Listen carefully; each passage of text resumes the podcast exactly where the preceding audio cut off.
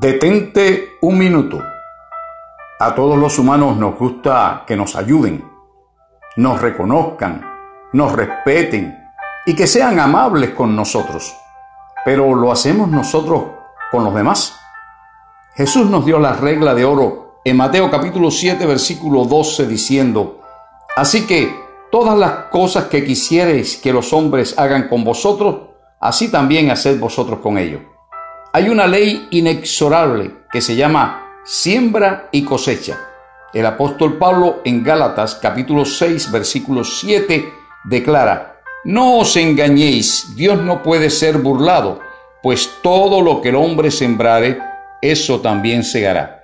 Si quieres que te saluden, saluda.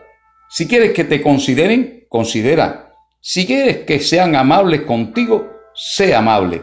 Si siembras buena semilla, recogerás buena cosecha.